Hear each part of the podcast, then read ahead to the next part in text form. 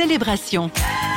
Radio Air propose des messages d'encouragement de nos orateurs, représentatifs des différentes familles d'églises chrétiennes.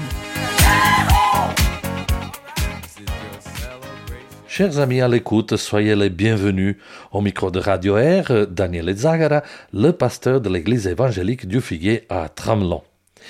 Il y a un récit de la vie de Jésus qui m'a toujours particulièrement interpellé et qui me fait réfléchir au sujet de la foi personnelle. Ce récit se trouve dans l'évangile de Jean au chapitre 9 et on pourrait le lire comme étant un peu le résultat d'une journée de travail de Jésus. Cette journée commence par une vision. Jésus et ses disciples voient un homme qui est aveugle depuis sa naissance. À ceci, une série de réactions, de contre-réactions, où chaque intervenant fait émerger sa façon personnelle de croire. Les premiers, d'ailleurs, à réagir sont les disciples. Ils posent à Jésus une question vraiment intrigante. Ses disciples, dit le texte, lui posèrent cette question. Maître, qui a péché? Cet homme ou ses parents pour qu'il soit né aveugle? D'où vient cette question? Qu'est-ce qui motive les disciples à s'interroger à ce sujet? Sûrement, chers amis, c'est le fruit d'une croyance qui s'est répandue dans la culture juive, dont on a aussi des traces des siècles auparavant, et on peut lire aussi des textes dans l'Ancien Testament, dans la Bible, où on croit que les conséquences de nos actions engendrent aussi des soucis de santé. Et cette façon de penser et de croire existe encore aujourd'hui sous le concept de cause-effet au principe de causalité. Si tu as garé ta voiture là où c'est interdit, recevoir une amende est une conséquence probable et logique.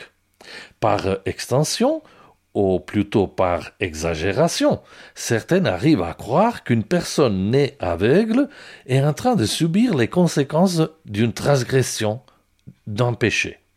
D'où la question. Vu qu'il est né aveugle, qui a commis le péché? Lui ou ses parents? La réponse de Jésus est sans appel.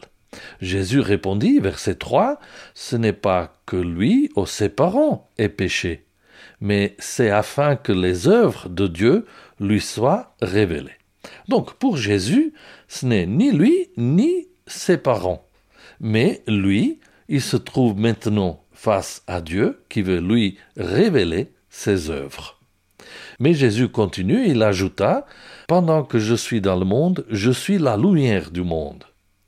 Et après avoir dit cela, il cracha par terre et fit de la boue avec sa salive, puis il appliqua cette boue sur les yeux de l'aveugle et lui dit Va te laver au bassin de Siloé. Le nom signifie envoyé. Il y alla, se lava et revint voyant clair. Ses voisins et ceux qui l'avaient vu mendier auparavant disaient N'est-ce pas celui qui se tenait assis et qui mendiait? Les uns disaient C'est lui. D'autres disaient Non, mais il lui ressemble. Mais lui affirmait C'est bien moi. Ses concitoyens, les concitoyens de l'aveugle guéri, ont de la peine à croire à sa guérison. Pas facile, chers amis, de croire au miracle. Hein alors euh, certaines préfèrent affirmer que cet homme ressemble à l'aveugle, ne peut pas être lui. Lui, on le connaît très bien, il est né aveugle. Mais lui les bouscule en disant C'est bien moi, l'ex-aveugle. Je n'arrive pas à imaginer, chers amis, les sentiments et les émotions de cet homme qui, pour la première fois de sa vie, il peut voir la beauté des couleurs, la présence physique des personnes et surtout pouvoir regarder dans les yeux ses parents. Mais avant de les rencontrer, il est confronté et contraint de rencontrer d'autres personnes et de subir d'autres réactions. Au verset 13, il nous est dit qu'il est conduit vers les pharisiens et qui lui pose aussi la question Qui t'a guéri? Et c'était un jour de sabbat que Jésus avait fait, nous dit le texte, de la boue et lui avait ouvert les yeux. À leur tour, les pharisiens donc lui demandèrent comment il avait retrouvé la vue. Il leur dit, Il a mis de la boue sur mes yeux, je me suis lavé et je vois. Aussi quelqu'un des pharisiens disent cet homme ne peut pas être issu de Dieu puisqu'il n'observe pas le sabbat. D'autres disent comment un homme pécheur peut-il produire de tels signes? Et il y avait des divisions parmi eux. Ils disent encore à l'aveugle Toi, que dis-tu de lui puisqu'il t'a ouvert les yeux? Et il répondit C'est un prophète. Encore une fois, chers amis, chacun s'exprime selon ses propres croyances, ses propres convictions. Difficile pour les pharisiens d'accepter que Jésus ait pu faire un miracle. Difficile pour eux d'accepter que Jésus puisse être un prophète de Dieu ou qu'il soit venu de la part de Dieu. Pour défendre leur position, ils jugent Jésus et l'accusent d'être un pécheur, un transgresseur de la loi, un homme indigne de confiance. Mais l'aveugle-né ne renie pas sa version. Cet homme, nommé Jésus, m'a guéri. Mais, chers amis, en effet, il ne l'a même pas vu. Il ne sait même pas quelles sont ses apparences.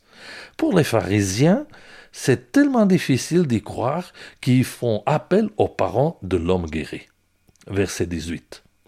Les Juifs ne crurent pas qu'il avait été aveugle et qu'il avait retrouvé la vue avant d'avoir appelé ses parents. Ils leur demandèrent est-ce que là, votre fils, dont vous, vous dites qu'il est né aveugle Comment se fait-il donc qu'il voit maintenant? Ses parents répondirent Nous savons que c'est notre fils et qu'il est né aveugle. Mais comment il se fait qu'il voit maintenant, nous ne le savons pas, et qu'il lui a ouvert les yeux, nous ne le savons pas non plus.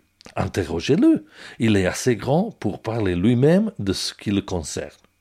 Ses parents dirent cela parce qu'ils avaient peur des Juifs, car déjà les Juifs s'étaient mis d'accord, si quelqu'un reconnaissait en lui le Christ, il serait exclu de la synagogue.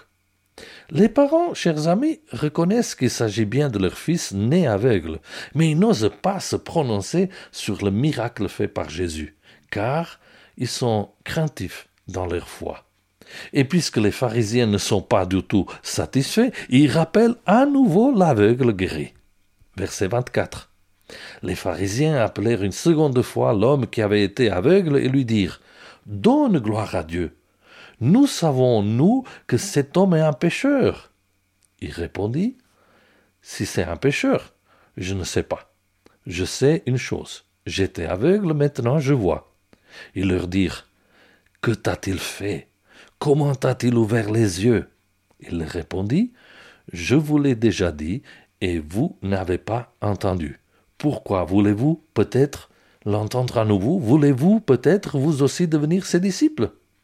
Alors les pharisiens lui répondirent Toi, tu es né tout entier dans le péché, et c'est toi qui nous instruis Alors ils le chassèrent dehors. Plutôt que de se féliciter de sa guérison, il le rejette et il l'éloigne. Si on se laisse aveugler par nos croyances, c'est vraiment difficile de croire.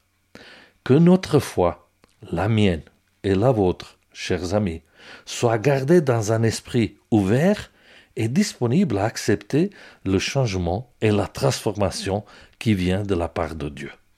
Alors, Seigneur Jésus, ouvre nos yeux. Amen.